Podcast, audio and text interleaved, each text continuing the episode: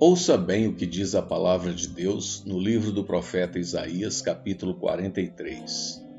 Esqueçam o que se foi, não vivam no passado. Vejam, eu estou fazendo uma coisa nova. Quantas pessoas estão presas ao passado, não é verdade?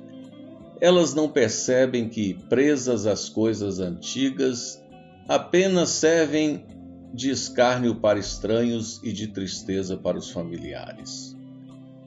Pessoas assim pensam que estão atraindo a atenção e a piedade dos amigos, porém não sabem que estão afastando lentamente as pessoas mais importantes de suas vidas. E você? Você não faz parte né, desse grupo de pessoas. Espero que não. Sim, é verdade que alguns sofrem muito mais do que a maioria das pessoas. Porém, como você tem certeza de que a sua dor é a mais aguda ou extrema? E por que fazer tanto esforço para ser reconhecido como membro desse grupo minoritário, ou seja, o grupo dos mais sofredores? O que você espera ganhar com isto? Não, não fique aí lambendo as próprias feridas tem muita coisa boa acontecendo também. Você só precisa levantar a cabeça e olhar. Ficar contando e recontando as histórias da vida difícil não faz parte do plano de Deus para você. Deus quer ver um coração entusiasmado com a vida. O próprio Senhor Jesus disse: Olha, neste mundo vocês terão muitas aflições. Contudo, tenham bom ânimo, eu venci o mundo. Você já ouviu falar de Horatio Spafford? Horatio escreveu a letra de um dos mais admirados hinos da igreja cristã.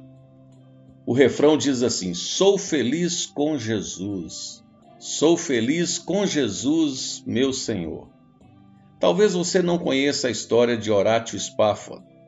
Ele escreveu esse conhecido hino depois de ter perdido as quatro filhas num naufrágio no Oceano Atlântico. Mas Horatio e sua esposa Anne não naufragaram num oceano de lágrimas eternas. Eles seguiram em frente, tiveram mais três crianças, superaram a perda e a dor. Se eles puderam, você pode também.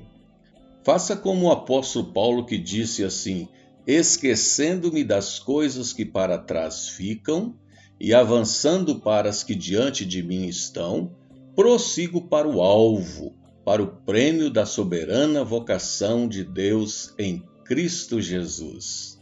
Confie no Senhor, receba graça e misericórdia da parte do nosso amoroso e amável Jesus. Siga em frente, livre-se do triste passado e prossiga sem medo do futuro.